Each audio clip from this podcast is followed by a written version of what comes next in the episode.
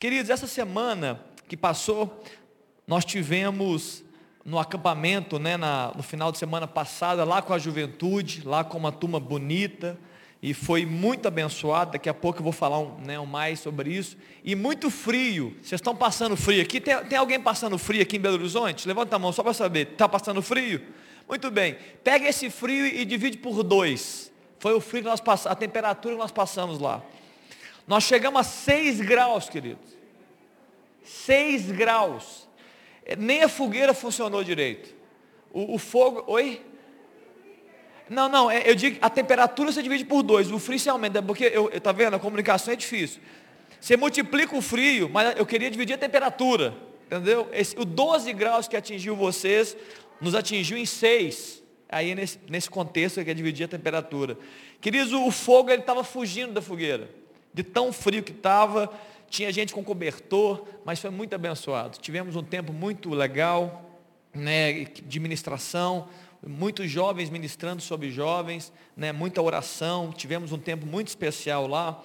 E eu vou aproveitar esse domingo, então, esse domingo. Ah, Nicole está aqui, Nicole e Júlia, né? Que bom que vocês estão aí. Vocês não vieram ontem, né? Sentimos a falta de vocês. Nicole estava lá com a Júlia também. Não sei quem mais estava aqui. Uma turma também estava no PPA. Mas eu vou aproveitar esse tempo agora de mensagem e eu vou, eu vou fazer uma união de mensagens. Nós estamos no tempo de Olimpíadas, nós estamos falando sobre a atleta de Cristo, sobre a carreira cristã, sobre esse, essa corrida que você vive, né? Vocês têm acompanhado a gente aqui, os pastores. Certamente a pastora Helena, o pastor Joaquim também ministraram sobre isso na semana passada. E lá no acampamento nós falamos sobre frutos, sobre frutificar, frutificando no Senhor. Então eu quero hoje, eu quero unir as duas mensagens, não vou falar de tudo que foi dito lá, claro que não, não dá tempo, foram muitos dias, mas eu quero unir as mensagens e eu quero aproveitar para falar um pouco também para vocês, pais, não só os pais biológicos né, desses filhos, mas também os pais espirituais. Vocês são pais dessa, dessa geração que está chegando. Eu, deixa, deixa eu repetir isso aqui, só para você poder entender o que está acontecendo. Vocês, adultos, são pais espirituais dessa geração que está chegando. Amém ou não? Vocês entendem o que eu estou dizendo aqui? Vocês entendem que isso não é um, não é um encargo do pastor, apesar de eu estar com eles? A, a, as famílias, a família de Deus, ela, ela deve trabalhar é, conforme uma família é, é humana e biológica, onde os mais velhos abençoam os mais novos, onde os, os mais antigos e mais experientes na vida, e não tem a ver só com a idade, é claro que não, porque muitas vezes uma pessoa jovem pode ter uma carreira mais longa do que uma pessoa mais velha em termos cronológicos, mas os mais velhos abençoam os mais novos. Então eu quero compartilhar a minha responsabilidade com todos aqui que estão me ouvindo, essa geração que está chegando, é, é nossa responsabilidade cuidar, abençoar, proteger, instruir né? E, e, e, foi muito bom, eu nem sei porque eu estou falando isso, mas grava seu coração aí, para você não achar que é só minha responsabilidade. Olhe para essa geração com olhar de amor, de carinho. Eles precisam, eles demandam, eles querem ser aceitos. Não somente ser aceitos por eles, eles querem ser aceitos por nós. Eles também querem ser aceitos no grupo deles, mas eles também querem ser aceitos por nós. Inclusive, nossa oração é essa, né? que, que eles estejam no nosso meio, se achando como nós, como uma só corpo, uma só igreja. No segundo semestre, nós estamos preparando aí o que a gente estava fazendo, e nós tivemos que parar aqueles, aqueles cultos de interação. Você já participou de um culto de interação ou de integração aqui de gerações? Amém? Levanta a mão. Alguém participou? Quando os jovens vinham ministrar e os adultos depois iam ministrar no sábado. No segundo semestre, prepare-se. Nós estamos com os índices, né? Melhorando. Daqui a pouco nós vamos chegar e essa moçada vai estar aqui ministrando né, novamente sobre nós, jovens que ministram sobre adultos, adultos ministrando sobre jovens, e a gente vivendo a família de Cristo. Amém, queridos? O Espírito de Deus fluindo, né? Ele fazendo a obra né, entre as gerações. Muito bem. Eu queria que você deixasse sua Bíblia aberta, se você tiver uma Bíblia, em João no capítulo 15. Como eu disse, nós falamos sobre frutificação lá, nós falamos sobre dar frutos, e eu quero falar hoje sobre uma corrida frutífera. Amém? Uma corrida frutífera. Eu quero que você pense sobre isso. Eu quero trazer é, essa discussão nessa manhã. Eu quero essa reflexão de alguns pontos bíblicos, algumas instruções sobre como viver uma corrida frutífera. Eu tenho total certeza, absoluta certeza que todos vocês, é, lúcidos, né? Lúcidos, diriam sim, eu quero ter uma corrida frutífera, eu quero dar frutos, eu quero ter resultados, eu quero ter consequências positivas dos meus atos, eu quero alcançar coisas né, na, na minha carreira é, física, emocional e espiritual, eu quero crescer. Né? O fruto é algo que vem na maturidade da árvore. Então vocês, como pessoas inteligentes, que querem amadurecer, na sua maturidade, vocês querem também frutificar, com certeza. Então eu quero falar sobre isso essa manhã. Estamos juntos aqui? Uma carreira, uma corrida frutífera. Eu vou utilizar a maior parte dos meus textos no João no capítulo 15, mas certamente alguma coisa eu vou explorar é, é, depois. Muito bem, e antes de começar efetivamente nesse tema, eu disse um texto na semana retrasada, quando eu estava aqui, que ele está em Salmo 126, no verso 5 e no verso 6. Eu quero abrir só como um texto introdutório dessa manhã, que está em, no Salmo 126, no verso 5 e 6. Léo, os que com lágrima semeiam, com júbilo, vamos ler juntos, queridos? Os que com lágrimas semeiam, com júbilo ceifarão. Verso 6, Léo. Quem sai andando e chorando, enquanto semeia, voltará com júbilo, trazendo os seus feixes. Amém, queridos? Eu tinha dito aqui na semana retrasada que muitas vezes nós estamos presos a sentimentos, e é uma motivação humana. E a grande pergunta é: o que fazer quando falta o sentimento e quando falta a motivação humana, porque ela vai faltar. O que fazer? Continue semeando. Porque a semeadura é aquilo que é da sua responsabilidade. Você não tem responsabilidade sobre os frutos, mas você é responsável pelas sementes que você lança. Então continue semeando. Mas pastor, é, eu estou em lágrimas. Continue semeando. Mas pastor, os dias são difíceis. Continue semeando. Porque quem não semeia nunca vai colher. Mas aquele que semeia, mesmo em lágrimas, semente após semente, semente no trabalho, semente no casamento, semente na sua vizinhança, na sua família, sementes, sementes. Alguém pode perguntar, não vou falar sobre isso, pastor, o que seriam sementes? Sementes são, de forma geral, palavras e comportamentos. Isso são as suas sementes. Deus te dá graça, unção para você interagir no mundo por meio das suas palavras e por meio dos seus comportamentos. Semeie boas palavras, comportamentos dignos, você vai ter frutos. Amém? Você confia nisso, nessa palavra? Amém? Não? Louvado seja Deus. Queridos, eu quero pegar esse texto de João capítulo 15 e alecar quatro pontos, quatro dicas de Jesus, quatro instruções bíblicas sobre né, é, que devem estar no seu radar, né, no radar do atleta de Cristo, no seu radar da sua vida, da sua história, para que você possa ser um homem, uma mulher muito frutíferos. E esse texto começa, Jesus fazendo uma analogia, no verso 1 ele fala, eu sou a videira verdadeira, e o meu pai é o agricultor. Então todo esse texto de capítulo 15, ou maior parte dele, perdão, Jesus está fazendo uma analogia entre uma árvore que tem uma que é uma árvore pronta, que é chamada da videira, e com ramos. E já vou dizer de uma vez, os ramos somos nós, nós somos os ramos. Então, e, e o pai é o agricultor, é o cuidador dessa eu não vou dizer uma horta, mas dessa árvore chamada Cristo com os seus ramos, que é a igreja de Cristo. Essa é a analogia que vai girar em torno né, desse capítulo 15 inteiro. Você vai ver bastante coisa a respeito dessa, de, dos ramos, dos frutos e da conexão com a videira. E a primeira coisa, eu já quero abrir esse texto dizendo uma coisa importante, que está no seu radar. Primeira coisa, se você gosta de anotar, anote aí. Não viva para os seus próprios interesses.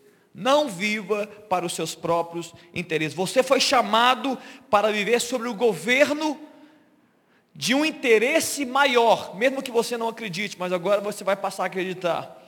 E muito mais do que um interesse maior, é um interessado maior. Tem alguém interessado na sua carreira. Em João no capítulo 15, no verso 16, fala: Não fostes vós que escolhestes a mim, Mas fui eu que escolhi a vós outros para que vades e deis fruto, e o vosso fruto permaneça, a fim de que tudo quando pedis ao Pai em meu nome, eu vos concedo. Jesus está dizendo, está dando uma palavra aqui, que quem te colocou na carreira foi Ele, quem te colocou na corrida foi Ele, foi Ele que te escolheu para fazer a carreira, foi Ele que te escolheu para poder entrar na Olimpíadas, foi Ele que te escolheu para poder viver a competição, o combate, foi Ele que te escolheu. Então, se ele te escolheu, ele tem, ele tem, uma, ele tem um, um direcionamento para dar. Então, você não pode viver sobre os seus interesses, porque você vai estar desconectado do propósito inicial do seu chamado. Então, não viva para os seus próprios interesses. Aceite, reprograme a sua mente, lute, esmurre o seu corpo. Para quê, pastor? Para buscar o propósito de Deus. Você precisa fazer isso. Para quê? Para cumprir. Você vai frutificar quando você entender que você foi chamado para uma obra. Deus te chamou, querido. Deus chamou você. Deus, Deus te chamou para esta obra que Ele tem para você específica. Não viva para a sua vida, viva para a glória de Deus. A Bíblia fala de forma muito clara: quer comais, ou bebais, ou façais qualquer outra coisa, fazer o quê? Tudo para a glória de Deus. É isso, simples e direto. Tudo que você faz, fizer, faça para a glória de Deus. Cristo nos chama. A nossa atitude é o que? Responder este chamado. Ele está dizendo, quando fala sobre a escolha, ele está dizendo o seguinte, eu, eu, eu chamo os meus. Eu convoco para o meu time. Eu que estou chamando os homens. Qual é a função dos homens? Qual a função das mulheres? Qual a nossa função? Jesus, eis-me aqui eu aceito a sua convocação. Eu, eu, eu, quero viver o seu chamado. Assim como Isaías falou, eis-me aqui, eis-me aqui, Senhor, envia-me a mim. Essa é a palavra. Viva para o interesse dele. Você tem que entender que você não nasceu de novo para viver para o seu próprio interesse. É tudo sobre ele. E se tudo é sobre ele, a oração e a entrega é exatamente diante dele. Apenas corra a corrida que Jesus está propondo para você. Em Lucas capítulo 9, 23, fala um texto muito conhecido, e eu quero ler duas versões. A primeira versão é a que você conhece, que você é da minha idade. Se alguém quer vir após mim, negue-se a si mesmo, tome a sua cruz e siga-me. Em Lucas capítulo 9, o mesmo texto, na tradução, é, se você tiver, Léo, você consegue muitas traduções? Você consegue a tradução NTHL, é, LH, nova tradução linguagem de hoje? NTLH. É só para esse T, depois você volta para o mesmo, senão eu fico perdido. Olha só que legal. Se alguém quer ser meu seguidor, que esqueça os seus próprios interesses, negue-se a si mesmo, esteja pronto cada dia para morrer como eu vou morrer e me acompanhe. Não busque os seus próprios interesses. Se alguém quiser ser meu seguidor, não busque os seus próprios interesses. Se você quer, quer seguir a Cristo, se você quer seguir o Mestre, tem que estar intrínseco na minha e na sua vida que Ele está à frente no caminho. E a minha função e a sua função, o que é? Seguir os passos de Jesus. Jesus, para onde o Senhor está indo? Para onde o Senhor está indo na terra? Para onde o Senhor está indo através, é, na, na minha família? Eu quero seguir os teus passos. Esse deve ser a palavra de um discípulo de Jesus, de alguém que ama o Senhor Jesus, é seguir os passos dele. O maior fruto, querido, o maior fruto de alguém, o maior fruto de alguém, vem da sua entrega total a Jesus Cristo. Por quê? É porque nesse ambiente de entrega total a Jesus, que Jesus entrega tudo dele para nós. Essa equação poderosa, totalmente proporcional. Eu me entrego para Deus e Ele entrega, Ele me unge, Ele me capacita, Ele me abençoa, Ele me envia. Em João no capítulo 12, tem um texto muito legal que Jesus está falando no verso 24, 12, 24. Em verdade vos digo, se o grão de trigo caindo na terra não morrer, fica ele só mas se ele morrer, ele vai dar muito fruto. Então esse é o chamado, eu estava falando dele, eu estava dizendo para os gregos a respeito dele mesmo, mas ele extrapola e diz assim, olha, isso aqui também é para os meus discípulos, isso aqui é também para quem quer me seguir. Você quer dar fruto? Você vai precisar abrir mão de algumas coisas. Ele continua, quem ama a sua vida perde-a, mas aquele que odeia a sua vida neste mundo, preservá-la para a vida eterna. Se alguém me serve, siga-me. E onde eu estiver, onde eu estou, ali também estará o meu servo. E se alguém me servir, o Pai honrará. Olha que texto extraordinário. Quem me serve estará comigo. Quem me segue estará comigo. Nós estaremos juntos. A conexão que você ora, eu tenho certeza que você ora. Deus, eu quero tanto o Senhor comigo. Sirva o Senhor. Ele estará com você. E o Pai o honrará. O Pai vai honrar. No verso 27, agora está angustiada a minha alma. Jesus está dizendo. O que direi eu? Pai, salva-me desta hora. Não precisamente com este propósito eu vim para esta hora.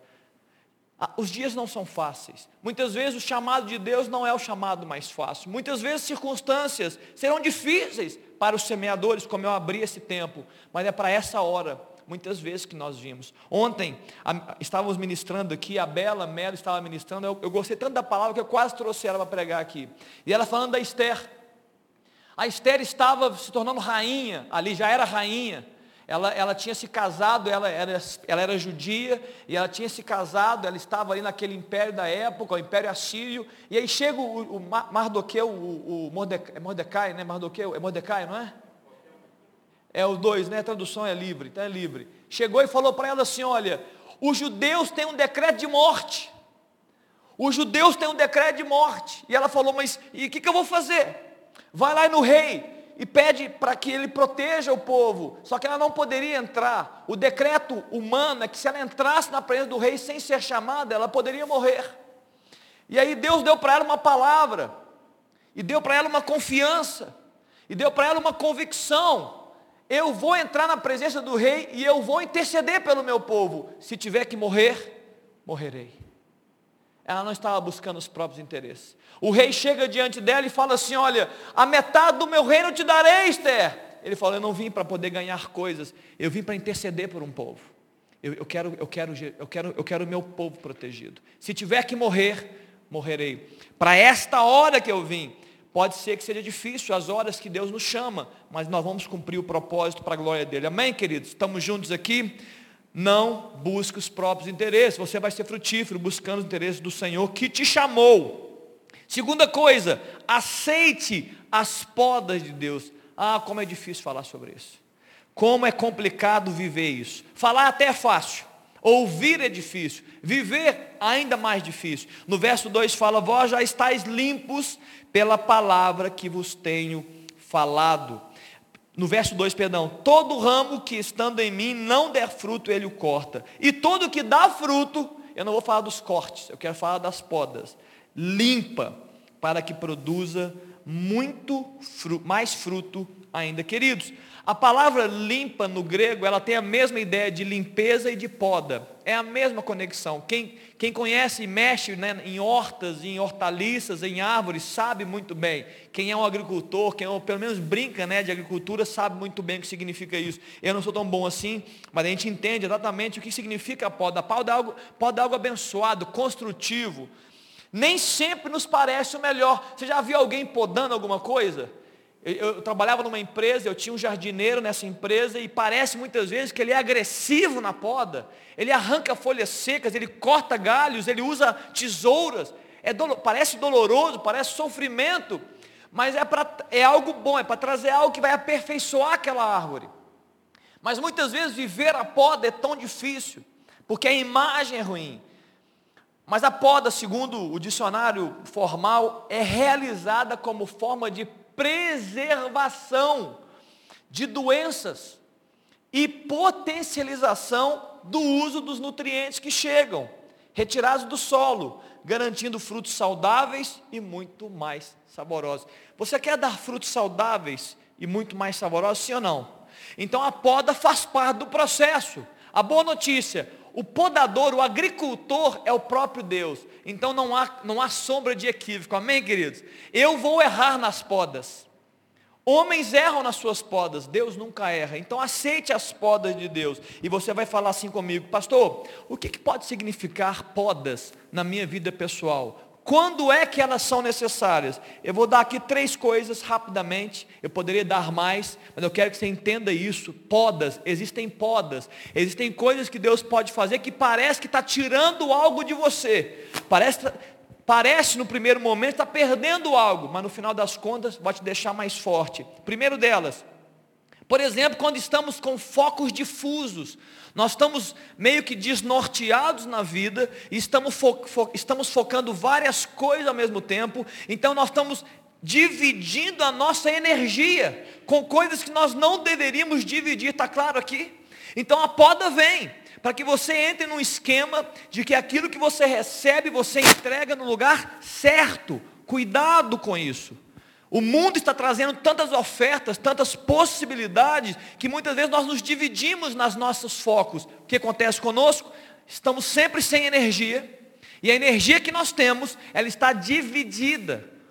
O Senhor tem que vir cortar coisas que estão tirando nosso foco, que estão dividindo a nossa energia. Está claro aqui? Essa é uma poda.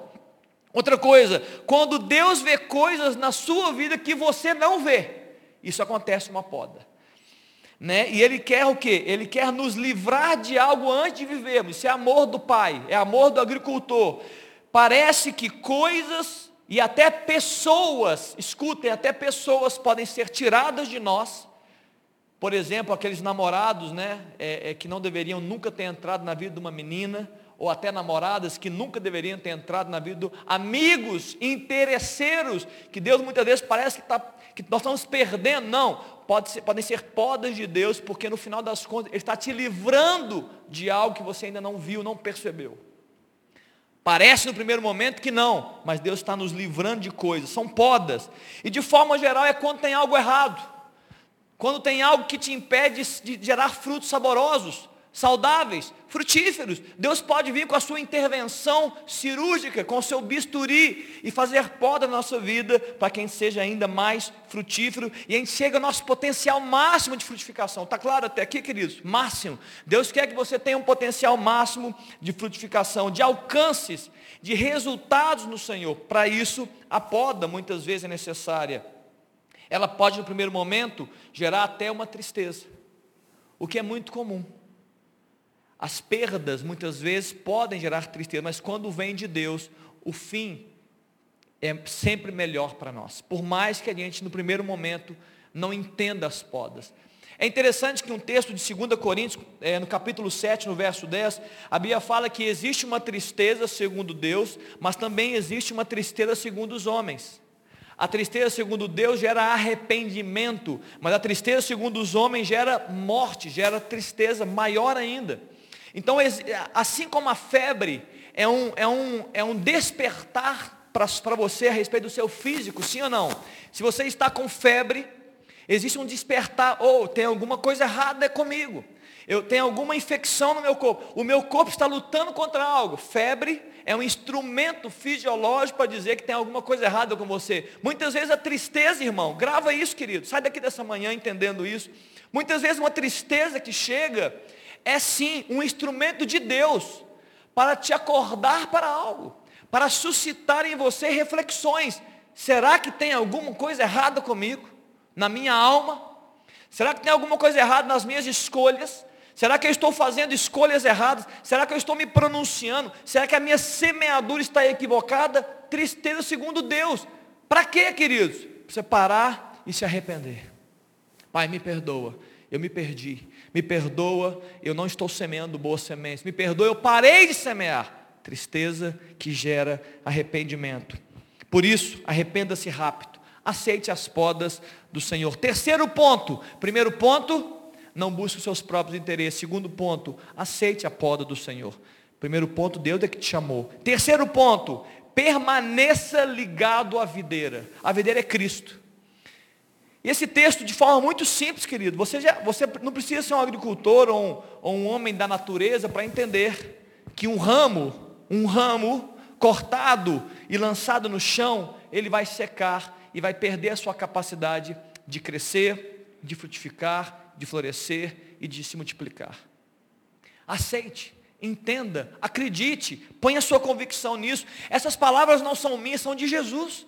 Jesus deu essas palavras para nós. Então permaneça ligado à videira. Ligado a Deus nos chama a uma conexão forte com Cristo. É isso que está dizendo. Uma conexão forte com o Senhor. Uma intimidade com a pessoa do Espírito Santo. É isso que está dizendo esse texto. É, é um movimento da vida por instrução da palavra de Deus, fundamentado no ensino de Cristo. Esse é a pessoa, essa é a pessoa que vai frutificar. Esta é a pessoa que vai dar bons frutos. Olha que interessante, quando você olha no capítulo 15, você vê três tipos de permanecer. Jesus fala assim: ó, aquele que permanece em mim, ou seja, com a pessoa de Jesus, aquele que permanece nas minhas palavras, ou seja, instruções vindas de Deus para você, e aquele que permanece no meu amor. E ele, diz, ele, ele desdobra em amor por Deus e amor por pessoas. Amais uns aos outros. Esses são os textos. Nós devemos focar a nossa vida, segundo esse texto, em permanecer conexão com o próprio Senhor com a palavra, a instrução, a direção que vem do alto e também no amor de Cristo, que é base dos relacionamentos.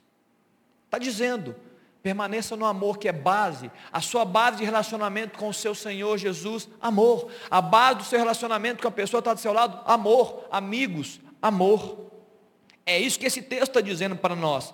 Esse texto também, ele fala de, além de outros textos bíblicos, ele fala de uma conexão, de uma junção, de uma equação de poder que, que une obediência a Deus, ligado a obediência e amor. Quem ama, obedece. Aqueles que me obedecem são meus amigos. Quem me ama, faz a minha vontade. Por mais loucura que possa parecer, essa é a instrução bíblica, esse é o valor celestial. Obediência e amor andam juntos. Quem ama a Deus obedece a Deus. Por isso que ele fala: ei, a sua permanência comigo não é por meio de religião, não é por meio de atividade, não é porque você veio na igreja você, ou você escuta mensagens. A minha conexão com os meus é por meio do amor, porque quem ama, obedece. Quem ama, não busca os próprios interesses. Quem ama, perdoa. Quem ama, é capaz de andar mais uma milha. Quem ama, constrói. Por isso nós devemos amar essa força tremenda do universo. Muito bem, agora existem muitas coisas, eu quero trazer isso aqui, que podem nos desconectar. Nesse texto de permaneça conectado, algumas coisas podem nos desconectar e eu queria trazer né, esse alarde, eu quero levantar esse, alar, esse alarme, né, essa luz amarela de atenção para que você não desconecte do Senhor. Uma das coisas né, que a gente pode dizer é muito simples, você pode falar assim, ah, tem muitas coisas que nos conectam. Claro, pecado nos desconecta do Senhor. Desobediência nos desconecta do Senhor. Desavenças pessoais entre irmãos nos desconectam do Senhor. Fecham o fluxo. Ingratidão nos desconecta do Senhor. Murmuração nos desconecta do Senhor. Eu poderia citar várias coisas aqui ligadas a pecado, é claro, são desconexões. É como se a gente, por decisão própria, grava isso, irmão. Deus não decide isso. Deus quer liberar seiva sobre nós. Deus quer a vida sobre nós, mas nós, por decisão pessoal, é como se a gente fosse na torneira de Deus ligado, dirigida a nós, porque a gente não tem controle sobre a torneira de Deus dirigida aos outros, ok? Você não tem poder para tirar, para fechar a torneira de Deus para outras pessoas. Mas você tem o poder de fechar a torneira de Deus para a sua própria vida. Então muitas pessoas, por causa de semeaduras erradas, acabam fechando a torneira de Deus, acabam pulando para fora da videira, por decisões próprias. Por isso que a Bíblia sempre nos chama né, ao arrependimento. Né? O primeiro fruto é o fruto do arrependimento, para estar rapidamente conectado e reconectado ao Senhor. Né? Percebeu que saiu da conexão? Arrependa-se. Mas volta rápido. Volta para a videira, para o fluir do Espírito, da seiva de Deus no seu coração. Né? Eu sei que é difícil muitas vezes, quando a gente está longe, mas a Bíblia nos chama, volta rápido para a videira. E eu quero fazer uma analogia com o Salmo capítulo 1. Salmos, o Salmo capítulo 1, o salmista, ele traz dicas de comportamentos. Ele traz uma palavra muito simples para aquele que quer ser frutífero, porque o fim desses comportamentos é muito fruto. E ele começa dizendo assim no Salmo 1, no verso 1, bem-aventurado o homem que o quê? Vocês, vocês conhecem? Ah, já, já abriu, já passou a cola já. Não deu nem para testar, né? Não deu nem para testar. Bem-aventurado o homem que o quê, queridos? Ele não anda no conselho dos ímpios. Conselho é instrução. O salmista está dizendo, ei, cuidado com as instruções que você tem recebido. Não ande no conselho dos ímpios. Uma pergunta para nós aqui: quem está instruindo você, querido? Quem você ouve na sua caminhada, na sua corrida? Quem tem sido o seu técnico, né, aproveitando o tempo? Quem tem sido o seu técnico? Quem tem falado assim, ó, essa é a jogada certa? Esse é o ritmo da corrida. Quem tem instruído você? A Bíblia está dizendo: cuidado com quem te instrui, porque você não deve andar em instruções dos ímpios. Quais as bases da fé e da sua relação com Deus que essas pessoas têm instruído você? Qual a base da fé? Você tem que se perguntar isso. Quem fala ao seu coração, pergunta, Deus, essa pessoa que fala ao meu coração, qual é a base da sua fé, da sua intimidade com Deus? Ele está instruindo segundo a Bíblia? Você precisa perguntar isso. Segunda coisa, não se detém no caminho dos pecadores. Qual que é a dica? Qual que é a instrução? Qual que é o, o, o, o alarme? Né? Qual que é a luz amarela acendida para nós? Que você e eu, queridos, vamos ou nós vamos atravessar, ou vai ser atravessado na nossa frente caminhos de, caminhos de pecado. Você anda no mundo, um mundo que jaz no maligno, você trabalha, você convive, você se relaciona, relaciona com pecadores, relaciona com pessoas de todos os tipos. E muitas vezes nós vamos atravessar, nós não podemos parar. Vamos atravessar caminhos, vai estar aqui do nosso lado, da direita, esquerda, cheio de ofertas de caminhos de morte, caminhos de pecado. E ele está dizendo assim: olha, não, não pare nesse caminho, atravessa ele. Você vai conviver com coisas e você vai dizer, não acredito que estão pensando sobre isso. Eu não acredito que o meu colega de trabalho quer adulterar. Ele vai dizer para você, olha, eu vou adulterar. É um caminho de morte.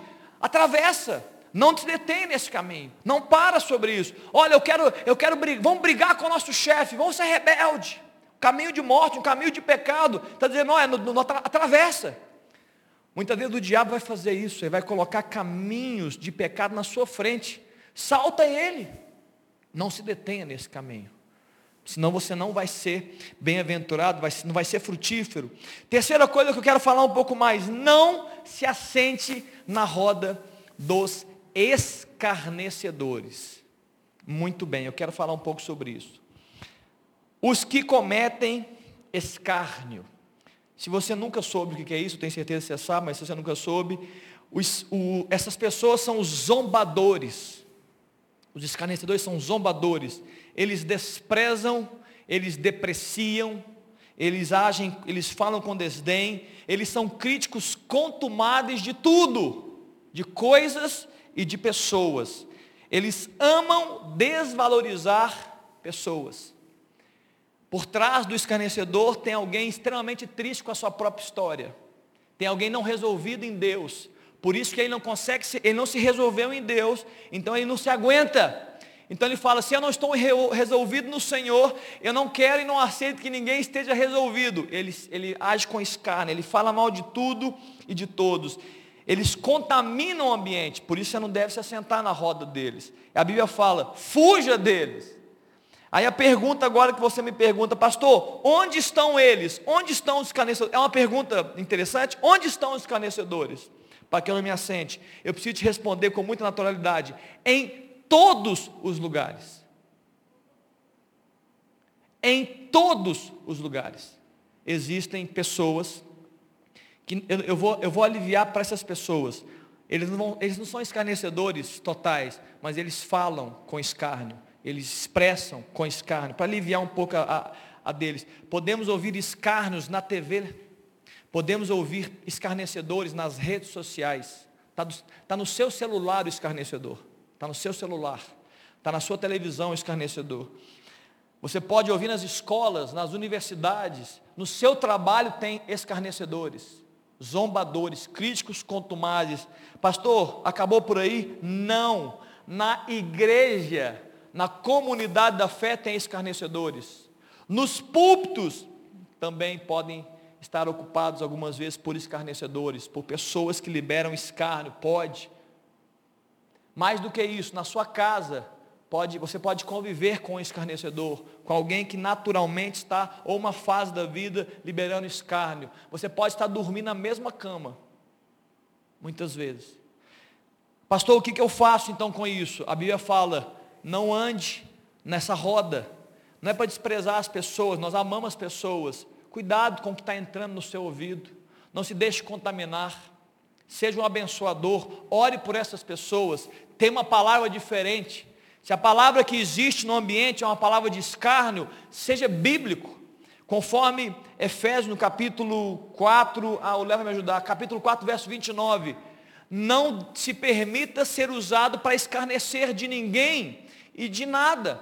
Não saia da vossa boca nenhuma palavra torpe, e sim unicamente que for boa para edificação. O escarnecedor nunca tem uma palavra de edificação. Ou aquele que está, em, está vivendo né, esse processo, a fase de ser um escarnecedor, ele não tem palavra rica. A palavra dele é pobre. A palavra dele é contra tudo e todos. Cuidado, mas a sua palavra, irmão, seja boa para edificação, conforme a necessidade. E assim transmita graça aos que ouvem.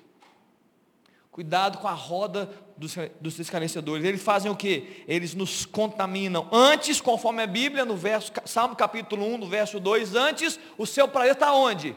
Na lei, na palavra, na instrução de Deus.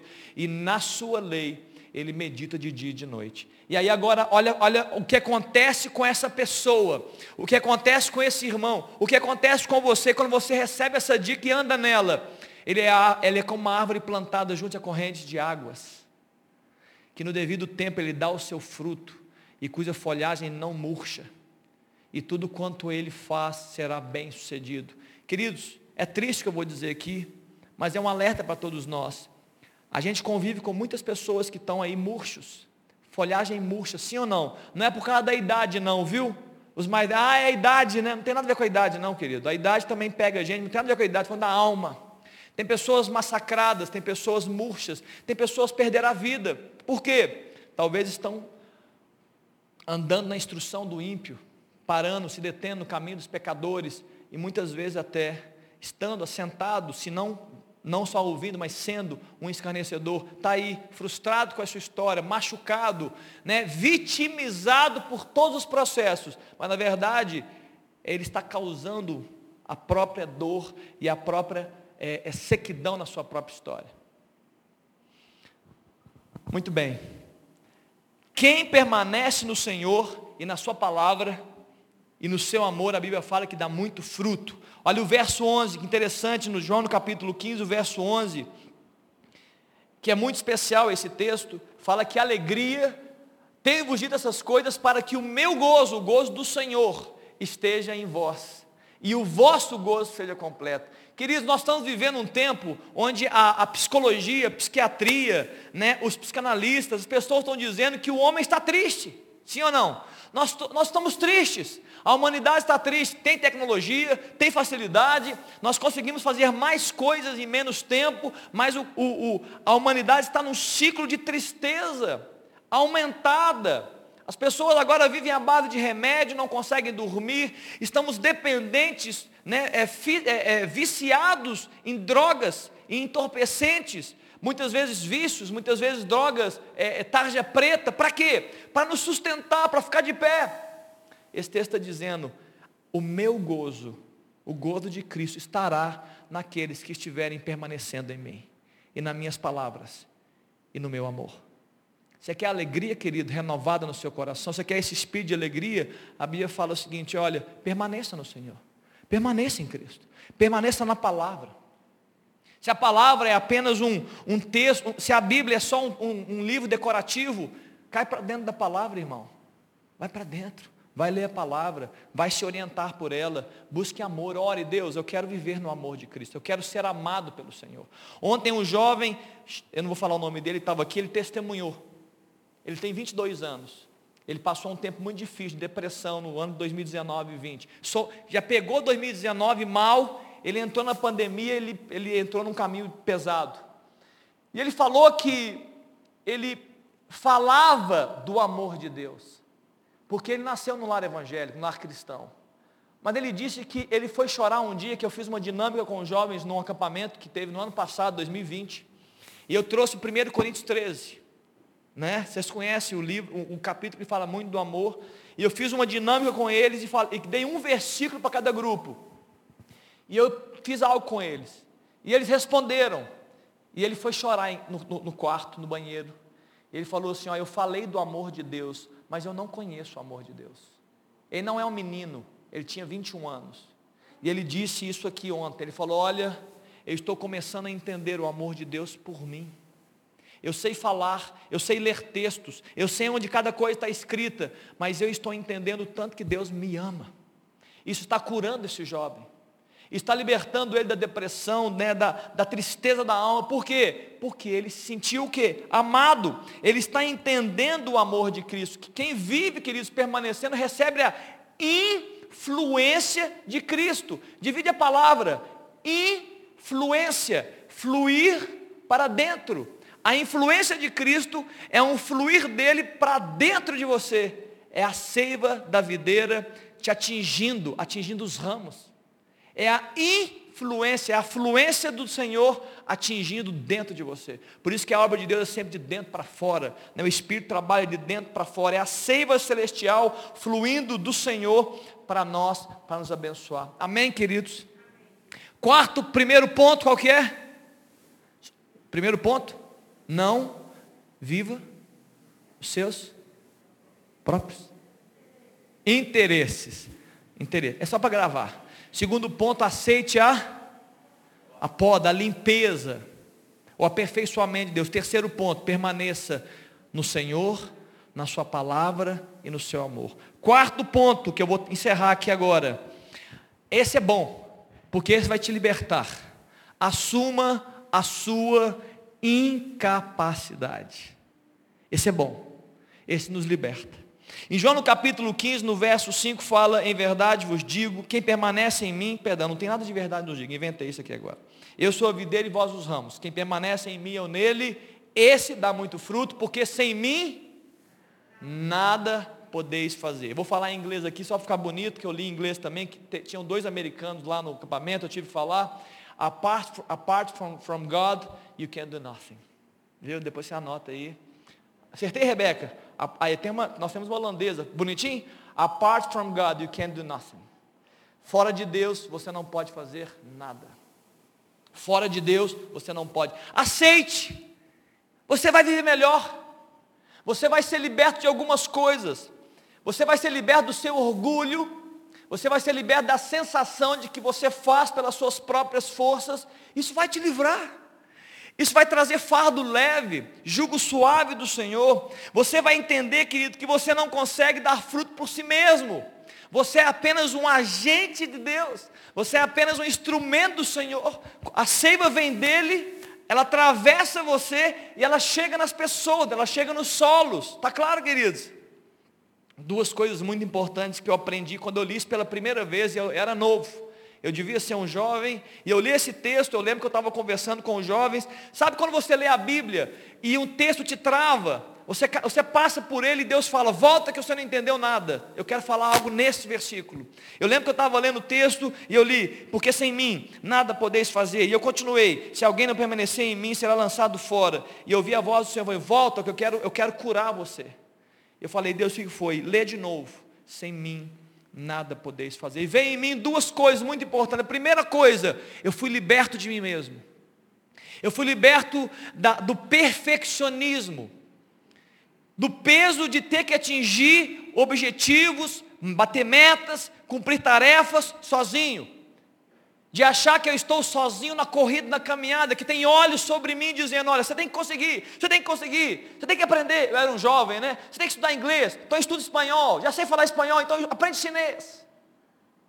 Aprende, corre atrás. E tudo na nossa força. Eu fui liberto disso. Deus falou assim: olha, não. Você é, é, não precisa viver as pressões de conquistas individuais. Você não vai fazer nada sozinho. Experimente, querido. Experimente. Isso liberta você.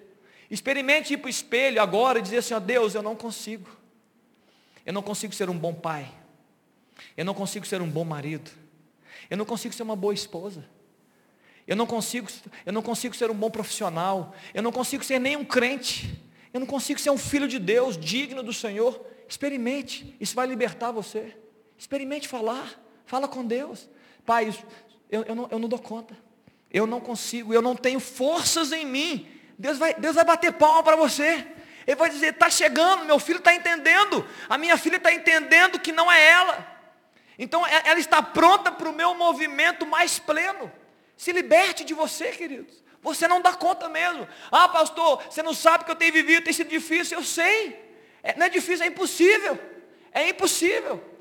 Deus já sabe também.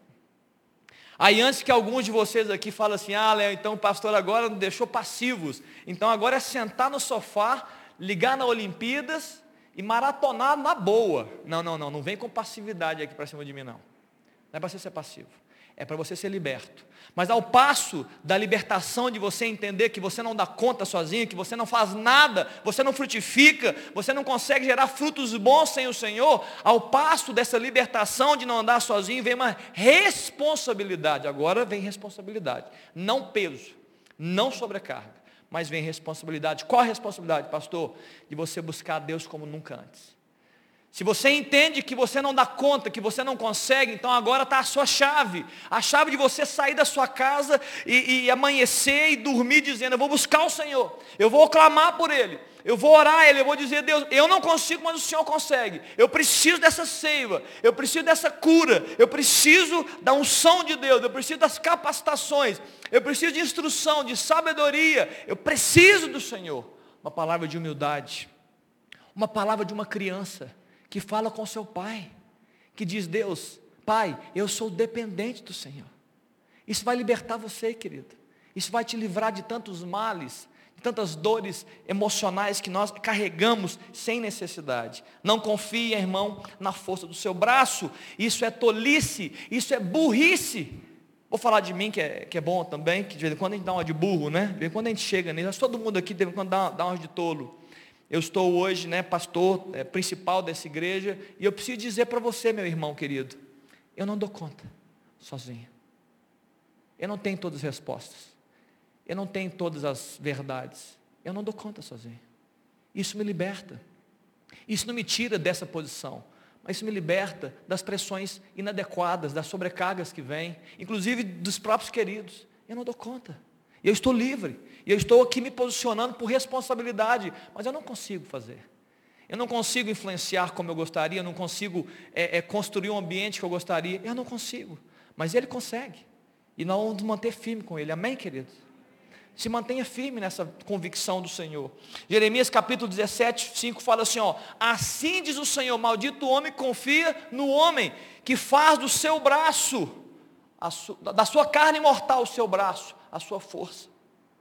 E a Bíblia continua, e ele se aparta, ele aparta seu coração do Senhor. Se você achar que você pode, a, a Bíblia está dizendo, você vai se apartar do Senhor. Porque quem anda com o Senhor é quem se sente dependente dele. E olha o que ele fala dessa pessoa. Será como um arbusto solitário. Verso 6, Léo. Será como um arbusto solitário. No deserto. E não verá quando vier o bem. Você conhece gente assim? Que não consegue ver um palmo de bondade na sua frente. Ele está seco. Ele está machucado ele está achando que dá conta sozinho, ele não, ele, ele, ele não quebra o orgulho, ele está sempre mostrando que ele pode, ele consegue, ei, nós não podemos nada, nós não conseguimos nada, a Bíblia fala isso. E ele vai morar aonde? Nos lugares secos do deserto, na terra salgada e inabitável. Tem muita gente com coração assim. Por quê? Porque acha se coloca na perspectiva errada, acha que Deus põe pressões inadequadas e ainda põe pressões nos outros. Porque quem, se, quem põe pressão sobre si próprio, normalmente põe pressões sobre os outros. Não ponha pressão sobre você, seja responsável. Não ponha pressão sobre os outros. Ore pelos outros. Em nome de Jesus.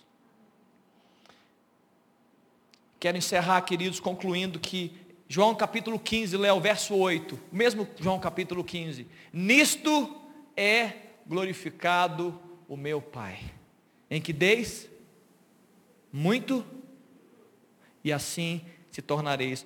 Uma corrida frutífera não é apenas um alvo, uma corrida frutífera é a sua corrida. A sua corrida, ela é uma corrida frutífera. Léo, é, deixa eu pensar aqui.